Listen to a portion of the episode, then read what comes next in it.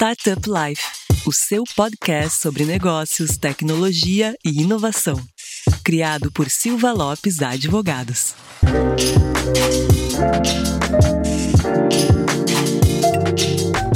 Fala galera, eu sou a Cristiane Serra e esse é o seu podcast Startup Life. Antes de iniciarmos esse episódio, eu quero dar feliz ano novo para os nossos ouvintes, pois este é o primeiro episódio de 2022, então a gente deseja um ano repleto de coisas boas, de muito empreendedorismo, de muito compartilhamento de informações e a gente se compromete a levar tudo isso para vocês. E Aquele recado importante, não esqueça de acessar o portal startuplife.com.br para notícias e informações sobre o ecossistema, nos seguir também no Instagram, startuplifeoficial, nos seguir no Spotify ou na sua plataforma de preferência. Então vamos começar o episódio, vamos começar o ano e a gente começa com a nossa série Minha Jornada na qual a gente conhece melhor os principais empreendedores do nosso ecossistema. E hoje a gente tem aqui o Marcos, CEO da Darwin Startups. Marcos, bem-vindo e feliz ano novo. Oi, Cris. Oi, ouvintes. Prazer estar aqui. Obrigado mais uma vez pelo convite de estar aqui contribuindo, compartilhando um pouco da nossa história. Espero que tenham todos tido um excelente Natal e que em 2022 vocês consigam é, atingir todos os, os planos, todos os sonhos que vocês tenham. Vamos começar então propriamente a nossa entrevista, né, Marcos? E a gente brinca que a primeira pergunta ela tem o estilo Marília Gabriela, no qual eu, Cristiano, jornalista, me realizo. então, além de CEO da Darwin e entusiasta do ecossistema de tecnologia e inovação, quem é o Marcos por ele mesmo? Boa, boa pergunta. Eu sou Hoje, um, um, homem branco de 36 anos, formado em administração. Tenho dois filhos meninos, sou casado já há quase 10 anos. Então, lado mais pessoal, esse é o Marcos. Sou flamenguista, apesar de morar em Santa Catarina, nascido e, e criado em Santa Catarina, sou flamenguista. É, que é um pouco diferente aí do, do perfil, acho que do público do Rio Grande do Sul que acaba torcendo mais para os times dos times daí. Aqui em Santa Catarina tem esse, esse fenômeno de ter muita gente que torce para times de fora do estado sou apaixonado por esse ecossistema de empreendedorismo desde assim da época de faculdade pude ter ser estagiário de empresas dentro da incubadora daqui de Floripa. Então ali foi quando eu me me descobri feliz fazendo aquilo ajudando a jornada empreendedora. E eu brinco que na época de quando eu era pequeno assim quando eu era moleque eu nunca gostava de jogar videogame eu sempre gostava de assistir meus amigos jogando videogame e eu acho que basicamente eu, a materialização disso na minha profissão é ajudando empreendedores na sua jornada, ali sugerindo coisas, indicando coisas, aprendendo junto na jornada de cada um. E quando eu montei o Darwin, não era algo que eu estava querendo fazer necessariamente, né, empreender e, e construir minha própria jornada, mas um dia eu me deparei e eu, eu estava sendo o próprio empreendedor, o próprio líder, né, o próprio protagonista e confesso que fiquei assustado é, pela responsabilidade, pela, pela pressão. Sim. Mas, enfim, hoje super feliz com o que a gente conseguiu fazer, com o time que a gente conseguiu montar também. E com a, acho que mais importante do que tudo isso, com as vidas que a gente conseguiu impactar, sabe? Com certeza. A gente tá chegando quase no final do ano com quase 100 empresas aí no portfólio e, putz, é muito legal poder trocar com essa galera final de 2021, né? Só para os nossos ouvintes se situarem na linha de tempo, a gente está gravando aqui um pouquinho antes do Natal e do Ano Novo, que é para a gente também poder aproveitar, né? Boa. Então é isso, fechamos aí 21 com 100 empresas no portfólio, é, 100 histórias empreendedoras impactadas e eu acabei confundindo aqui a minha resposta falando do meu profissional junto, né? E era para tentar separar, mas eu não consigo separar essas duas coisas. Eu, o, o Miller no Darwin, o Miller do Darwin é o Miller que tá aqui em casa, que tá brincando com as crianças, que tá conversando, que tá, enfim. Eu acho que isso tem uma coisa que para mim é muito forte, né? Tem muita gente que fala que não consegue ser quem ela é exatamente na empresa e que não consegue ser exatamente quem ela é nas famílias, porque às vezes não entende o que faz, às vezes não entende o que a profissão e tal. E cara, eu faço muita questão de ser 100% eu em todo momento da minha vida, assim. Porque se a gente tá deixando de ser de quem a gente é, a gente está perdendo a oportunidade de impactar, de, de ser referência, de ser exemplo. É, então, é isso, assim, eu sou 100% eu em casa, fazendo churrasco com meus filhos ou numa reunião com os meus parceiros corporativos, assim. Né? Esse é um aspecto bem interessante que tu levantou de que a gente é uma pessoa só, né? Por mais que se tente separar o profissional do pessoal, mas a gente acaba sendo uma pessoa só.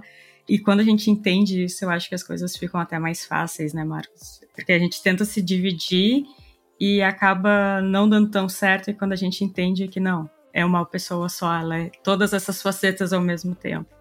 E, não, e é muito incrível como a, a, história da pandemia fez com que isso ficasse cada vez mais indissociável, né? Porque a pessoa tá fazendo um call, acabou de ajustar ali para preparar almoço, levar o filho para a escola, volta. Então, assim, as rotinas Exato. meio que se cruzaram de um jeito que não dá mais para separar.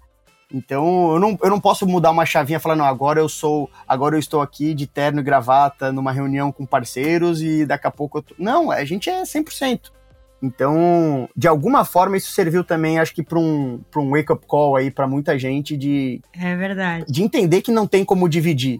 É, tem que ser 100% e, e, e, claro, saber priorizar, saber ser mais ou menos responsável, de guardar das devidas ocasiões, mas é isso, tem que ser, tem que ser a gente, não tem como separar, né? É verdade. O tempo que a gente perderia mudando a chave ou, ou, ou se resetando quem nós somos é um tempo que não volta atrás, então não dá para perder tempo.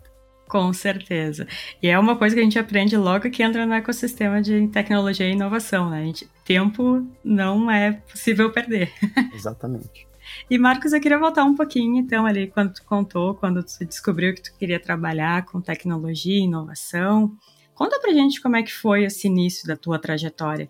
Em que momento tu entendeu que é isso que eu quero fazer? É muito interessante falar sobre isso, porque eu sempre fiquei me perguntando na época de. de eu, eu, estudei administração e nunca tive ao longo, assim, no início de. Ah, put, antes mesmo, né? Terceirão, graduação, tava, puto, o que que, eu, que que vou estudar? O que que eu vou ser de profissão? Nunca foi algo que eu fiquei pensando de forma racional o que que eu seria. E quando eu comecei a trabalhar e, e visitar e, e, participar das empresas dentro da incubadora, empresas de tecnologia, meio que isso foi natural. Eu não precisei chegar a tomar essa decisão, assim. Então foi, foi meio que automático. Eu pude, durante a graduação, acho que eu trabalhei em três ou quatro empresas da incubadora. Uma, claro, como estagiário, né, como projetos temporários, mas foram experiências que me marcaram muito, né? De poder estar próximo dos CEOs, próximo dos empreendedores, ver como é que eles tomam decisão, ver como é que eles lidam com os desafios, com os problemas. Então, isso foi, foi apaixonante para mim. Legal. E quais foram os principais desafios que tu já enfrentou nessa jornada?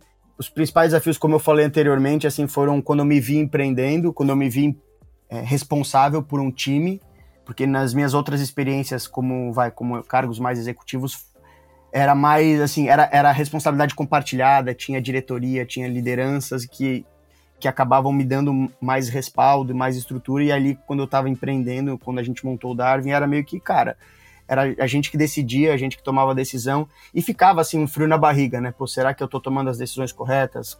Será que esse é o caminho? Será que a gente está indo para um Será que a gente está tendo a visão completa do que a gente está fazendo?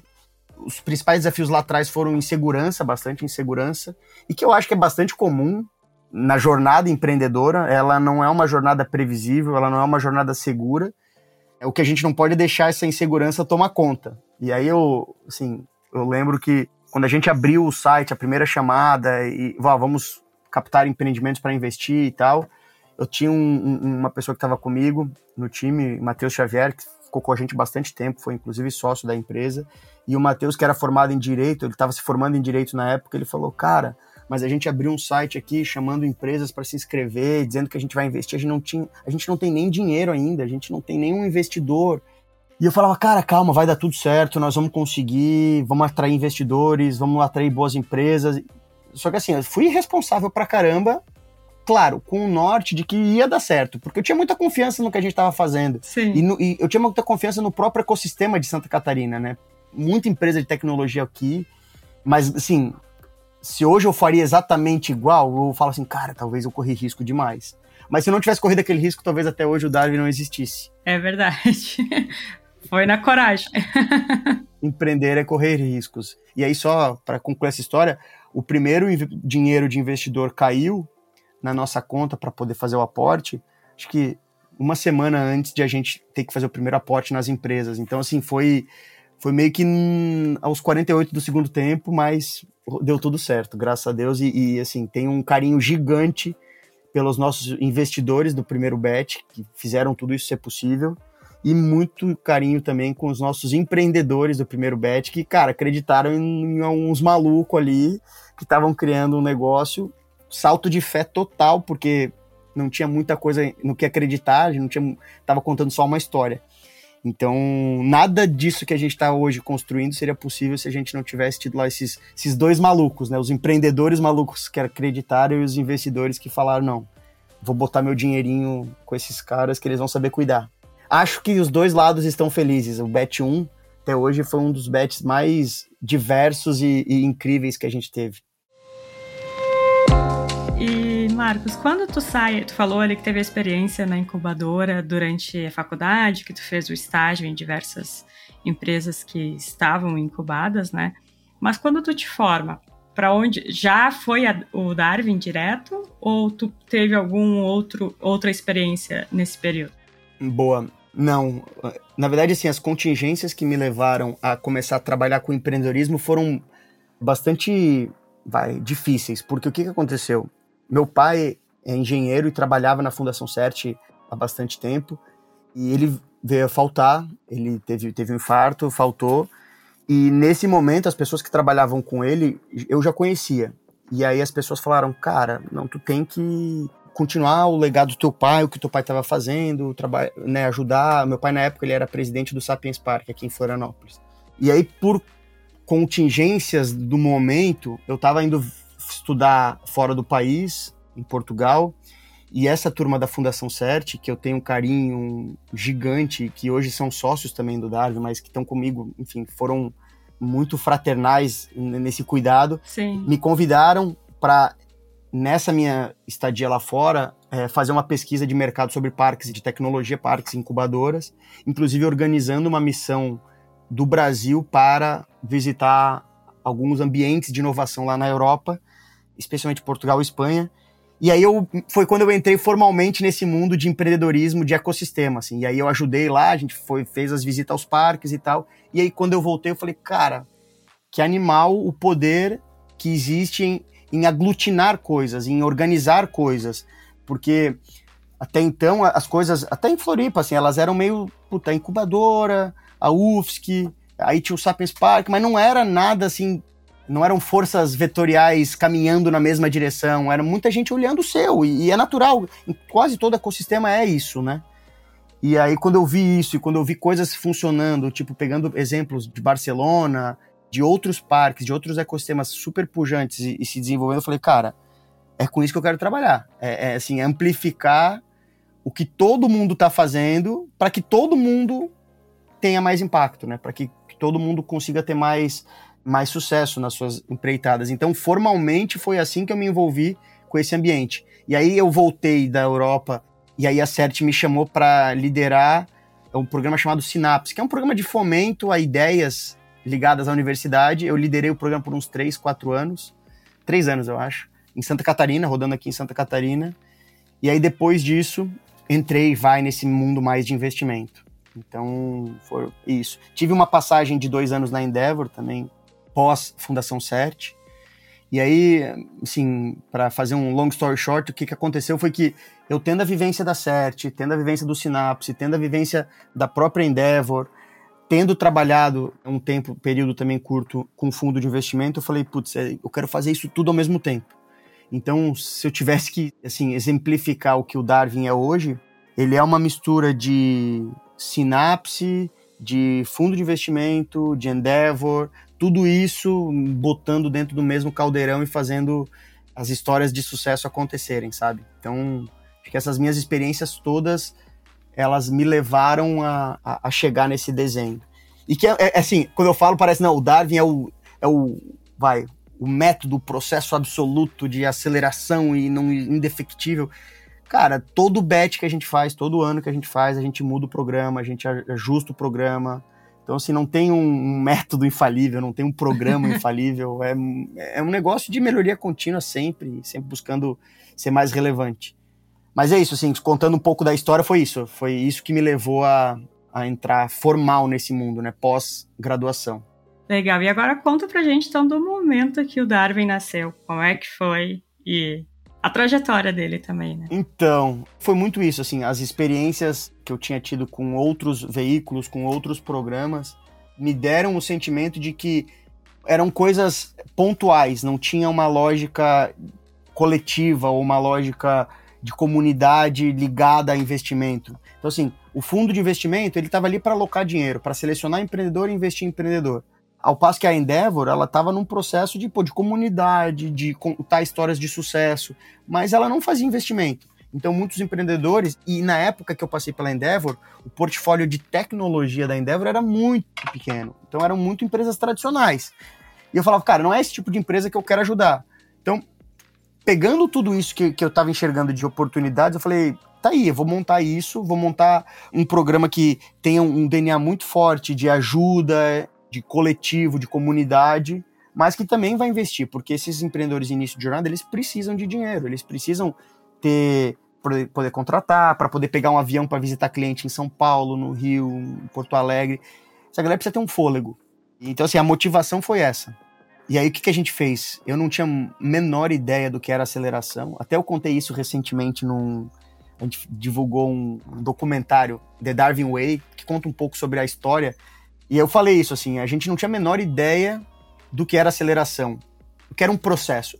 Eu tinha estudado muito Y Combinator, estudado muito Techstars, é, outras aceleradoras, inclusive no Brasil, mas a lógica é que todo mundo ninguém abria o que, que era de fato o processo, o que, que era o secret sauce, porque, sendo bem sincero, olhando para trás agora, ninguém sabia exatamente o que estava fazendo. Tem aceleração que o processo que mais vale são as mentorias, tem aceleração que o que mais vale são conexões com o mercado, tem aceleração que o que mais vale são ajuda para captar próximas rodadas. Então, todos os processos e os programas que a gente viu eram meio customizados, meio personalizados. E aí eu falei, cara, não, não adianta a gente pensar um processo muito estruturado, muito organizado, se a gente não sabe se as empresas que a gente vai trazer precisam disso. Então, o que, que eu fiz na primeira turma, e aí foi meio que mais um pouquinho de frio na barriga, eu chamei as pessoas aqui do ecossistema que eram as autoridades em design, autoridade em vendas, Sim. autoridade em, em marketing e sales. E aí eu falei, galera, vamos fazer o seguinte: eu entendo que para uma empresa dar certo, ela tem que ser boa nisso aqui. Vamos trazer as startups e aí a gente vê o que, que de vocês eles precisam consumir e a gente vai montando o programa conforme as necessidades vão surgindo. E basicamente a aceleração do primeiro bet foi isso, assim, a gente sentou com os empreendedores, decidiu, definiu junto o que, que seria uma grande prioridade que a gente atacaria nos próximos X meses, e aí baseado nessa prioridade, a gente trouxe, ah, vamos mergulhar aqui em design, vamos refazer produto. Teve casos que a gente teve que refazer do zero o produto que, que os empreendedores entraram. Ah, não, vamos escalar a venda, vamos montar um funil de vendas. Então teve casos que a gente montou um funil de vendas. Então foi meio que é, é customizado, assim. Tateando é, tateando. E vou te dizer que até hoje a gente guarda esse aprendizado, porque não adianta a gente ter aqui um produto pronto se o que a gente vai ajudar com o cara não tá dentro desse produto. Então, exemplo, teve gente que o que a gente mais ajudou até hoje foi ajudar a empreendedor a contratar, a montar um processo estruturado para trazer talento ou para encontrar cofundadores. Então, como é que eu faço isso em termos de processo? É difícil, porque, enfim, é, é muito específico, né? Então, assim, a história de a gente ter montado foi isso, foi a gente entender que a natureza de aceleração, ela não é necessariamente algo previsível, um processo que entra entra banana, sai geleia de banana no final, sabe? Não, não é assim. Sim. Então é customizado.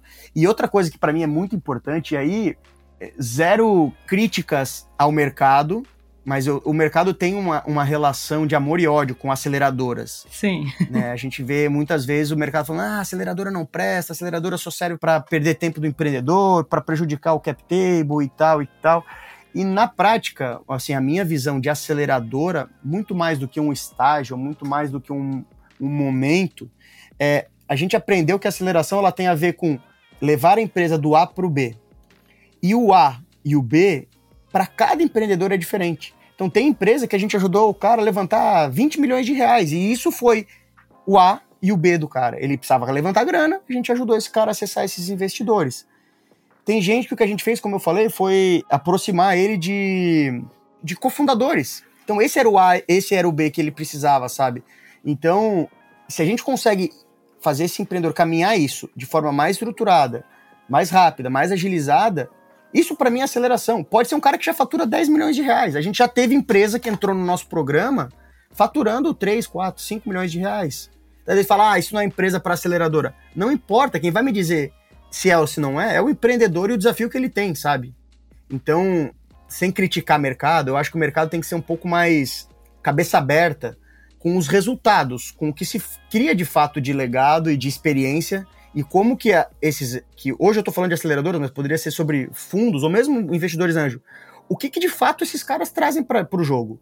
Então, sem criar preconceitos. Eu sou tem muito empreendedor e a, e a grande questão para mim é, é, eu digo que chega a ser até irresponsável de nossa parte. Às vezes a gente seleciona um baita empreendedor, um time fantástico. Se não fica claro para gente como que a gente vai ajudar esse time, como que a gente faz ele sair do A e ele chegar no B, eu sou o primeiro cara a chegar para os nossos investidores e falar: eu prefiro não investir.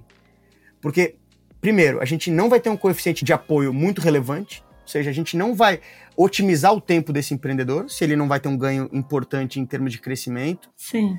E principalmente, esse é um cara que não vai falar que participar do programa é incrível.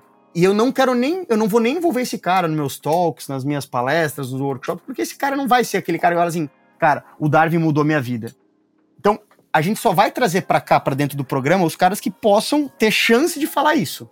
A gente não consegue fazer isso com todo mundo, claro. Sim. Mas eu só vou trazer um cara para investir se eu de fato enxergar como que eu vou ajudar ele.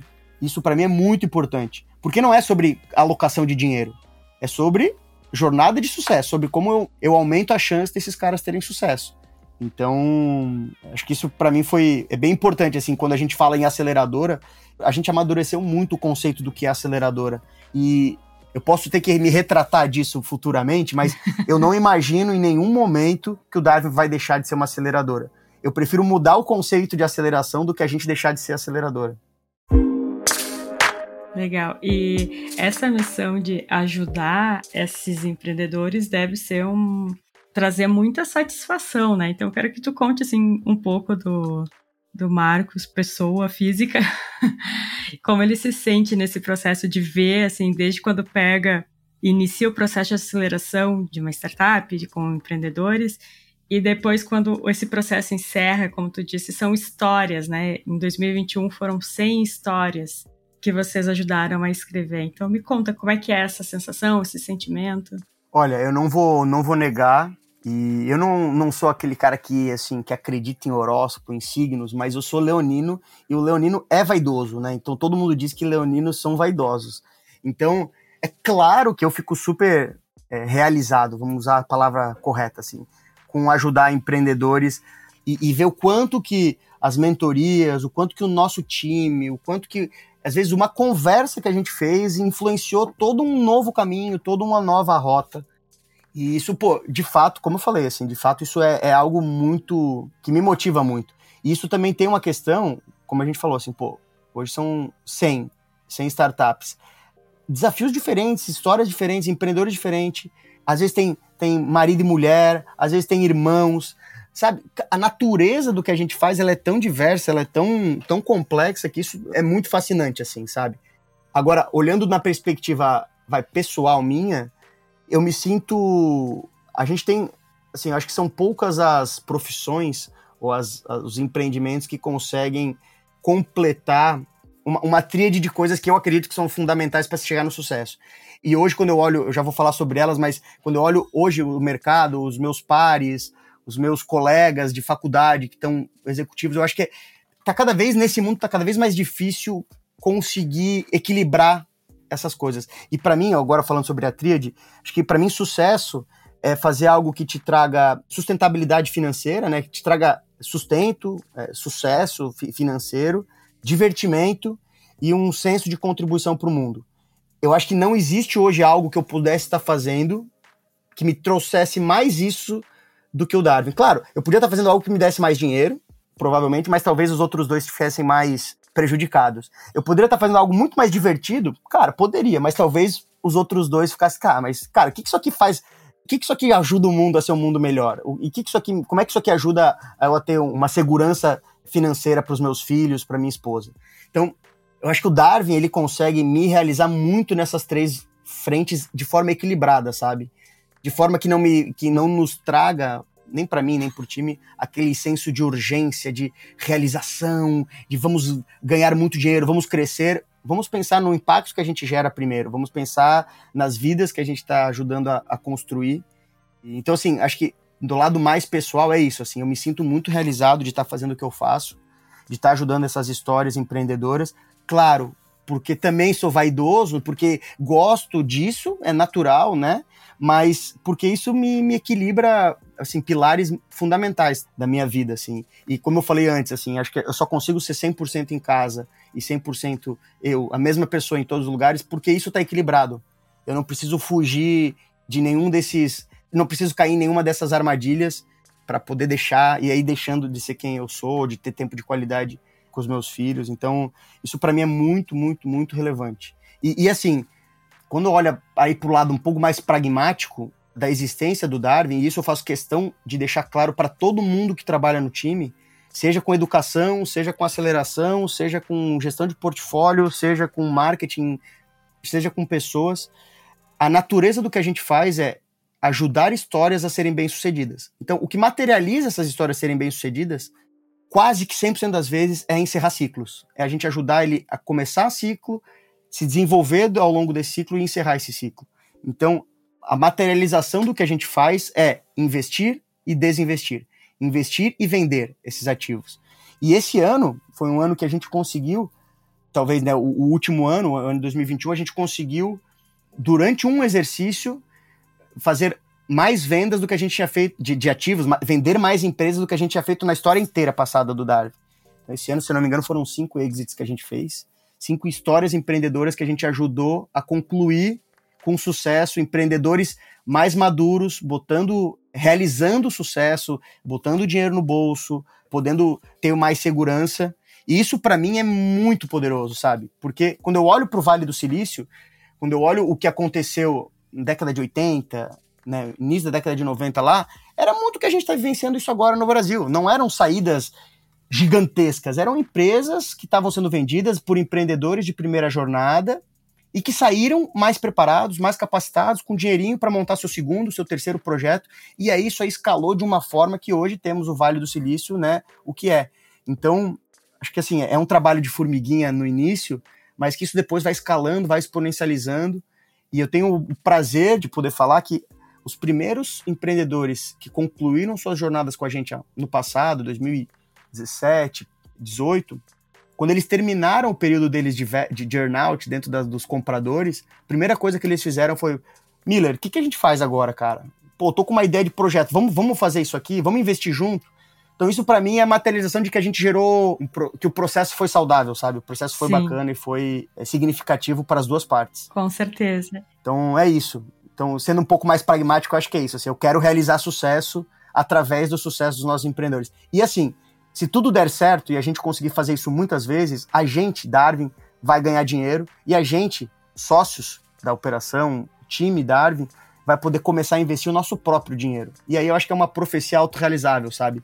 A gente começa ajudando empreendedores com dinheiro de terceiros, ajuda essas histórias a serem contadas, ajuda essas histórias a serem bem-sucedidas, faz com que isso retorne para os nossos investidores, faz isso muitas vezes até que isso comece a dar dinheiro para a gente, que a gente possa fazer a nosso próprio, nossas próprias jornadas. Então, um pouco de visão de futuro do Darwin, é isso que a gente acredita. E vai dar certo, com certeza. E falando para um pouco do Marcos, no ecossistema, eu quero que tu me conte além, né, desse processo que tu já contou pra gente, explicou que é feito no Darwin. Conta pra gente como que o ecossistema te vê, como que tu vê o ecossistema, participando do ecossistema. Boa, eu procuro ser bastante ativo com outras iniciativas, com projetos, com terceiro setor. Eu faço parte de bastante conselhos também de empresas que, inclusive, não são daqui do, do Darwin, né? Empresas de tecnologia ou institutos ou, ou mesmo, é como eu falei, entidade de terceiro setor. Eu tento ser bastante ativo porque eu acho que a gente tem uma responsabilidade, né, é, grande de quantas instituições, quantas pessoas do ecossistema tiveram acesso a 100 histórias empreendedoras, aprenderam com essas histórias e podem usar isso para impulsionar, para disseminar mais coisa. Então, tudo que a gente recebeu, né, recebeu no sentido de, de ter tido essas vivências, essas experiências, tem que retornar de alguma forma para o ecossistema. Às vezes com investimento, mas às vezes com hora, às vezes com dedicação, às vezes com troca de figurinha. Então eu tento, assim, me, engajar bastante. Claro que até é, por conta de pandemia tudo ficou mais restrito e acabou meio que restringindo bastante coisa aqui a Santa Catarina. Mas eu tento ser bastante ativo. A gente participou recentemente da construção daquele livro Ponte para Inovação, né? Então a gente escreveu um capítulo lá contando um pouco da história do Darwin. Foi um livro organizado aqui pelo Rodrigo Lossi e o Daniel Lipnitz, que foi presidente da CAT, hoje é do Sapiens Park que conta um pouco da jornada desse ecossistema aqui de Floripa, né? Olhando a perspectiva de, dos vários stakeholders, a universidade, os ambientes de inovação, os fundos. Então, assim, acho que é isso. E aí eu, eu falei um pouco sobre isso antes, eu acho que é importante até porque talvez esse, esse podcast esteja sendo ouvido por outros ecossistemas que não Rio Grande do Sul, Porto Alegre, que não Santa Catarina, Floripa. Olha, nós estamos até no Japão. Olha aí. E eu acho que tem uma questão de, de aprendizado que tem a ver com essa tua pergunta, que é quando a gente fala de ecossistemas, a gente vê um. Tem muita gente falando de ecossistema, né? De um negócio muito vaidoso, um negócio Sim. muito. É, a minha iniciativa, a, eu sou o protagonista, você é aquilo. E eu acho que Floripa hoje consegue ser relevante, consegue ter tido um destaque porque ela deixou de lado esses egos e tentou construir conversas sinérgicas, né? Tentou aquilo que eu falei, tentou condensar as forças vetoriais para olharem para o mesmo caminho, para a mesma direção e ganhando força com isso, né? Em vez de cada uma de uma olhar para um lado, outra olhar para outro lado e elas se anularem, não. Como é que a gente junta e, e mira para o mesmo lugar?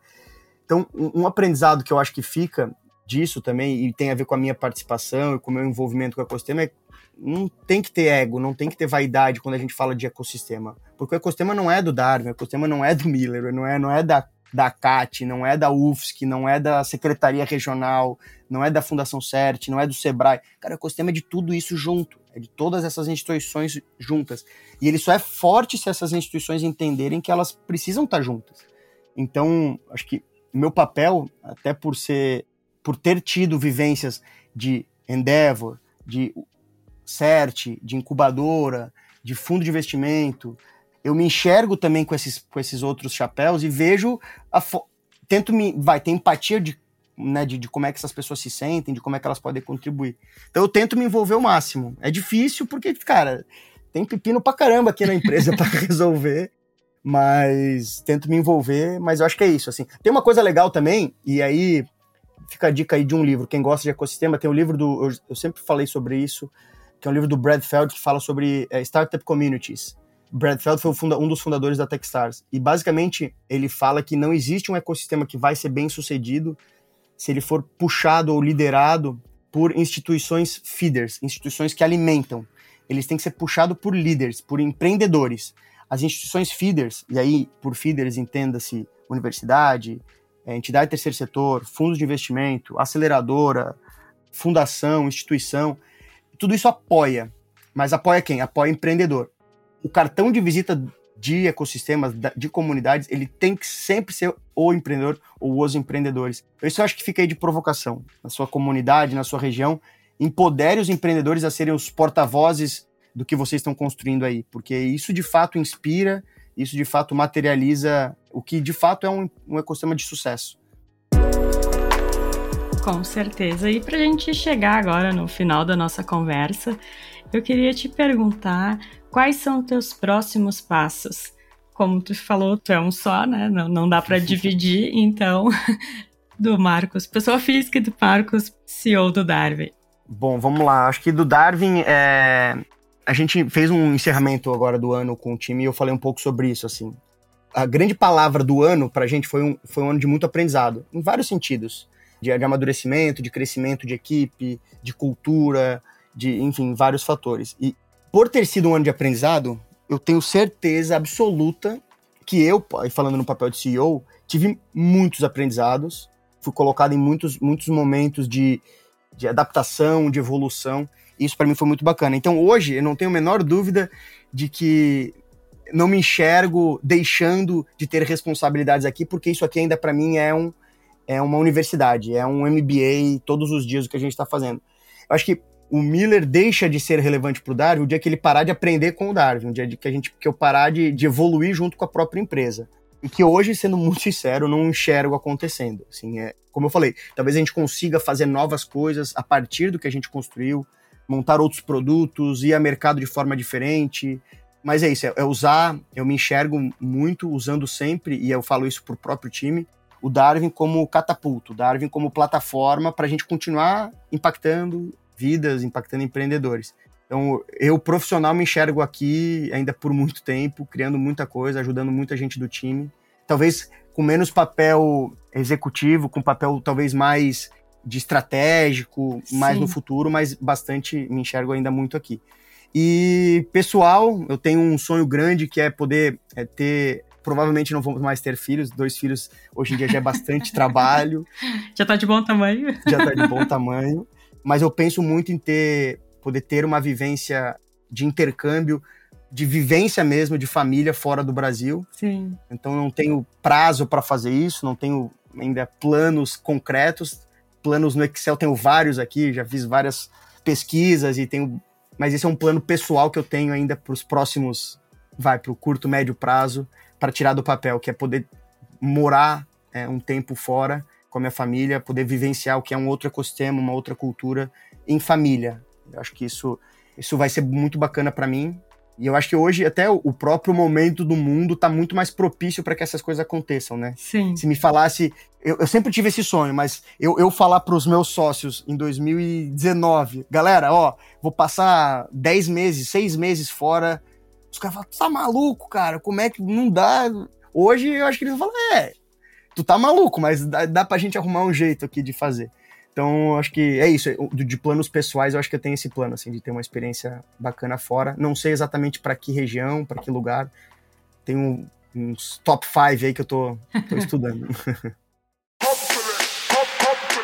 Legal. E Marcos, então a gente vai encerrando a nossa conversa, até para cumprir o horário aqui contigo, né? Senão a gente poderia ficar conversando mais horas e horas, mas a gente tem que cumprir o nosso compromisso. Quero te agradecer muito por mais essa participação no nosso podcast e fica o convite também para próximas participações. Do nosso lado, com certeza, a gente vai querer muito.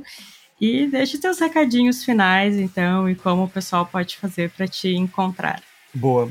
Queria agradecer mais uma vez o convite, Cris, é, Lion, todo o time de vocês aí por estarem engajados e ajudando o ecossistema. A gente está sempre à disposição também para ajudar, para contribuir. E acho que como tu falou no início, lá na introdução, né? Acho que desejo muito que esse ano de 2022 seja um ano de muito compartilhamento, um ano de muita conquistas coletivas, de muita conquistas compartilhadas. Acho que esse é o termo mesmo, porque fica muito mais fácil quando a gente entende que a jornada não é uma jornada nossa, é uma jornada de time, uma jornada de pares, de outros parceiros. Então, isso, estou super à disposição. Para os ouvintes, eu acho que é isso. O principal recado, acho que como foi um papo um pouco mais pessoal, um pouco mais sobre vida, acho que fica essa provocação que a gente tenha a disciplina para ser 100% nós, 100% do tempo, e não percamos tempo aí com atalhos, com desvios. É, talvez vai demorar mais tempo, talvez vai ser mais dolorido, mas assim, seja fiel ao seu plano, seja fiel ao que você quer fazer, seja fiel àquilo que você acredita porque isso é muito mais importante do que um troféu, um dinheiro no banco ou qualquer outra métrica que tenha menos relevância. Então, é isso. Eu acho que sigam firme aí nos seus propósitos, nas suas filosofias, nas suas convicções e que tudo vai dar certo. Se não deu certo ainda é porque ainda não chegou no final e uma hora vai chegar. É isso aí. É com essa dica do, do Marcos que a gente encerra o nosso podcast. E aos ouvintes eu gostaria de agradecer a companhia até aqui e até o próximo episódio.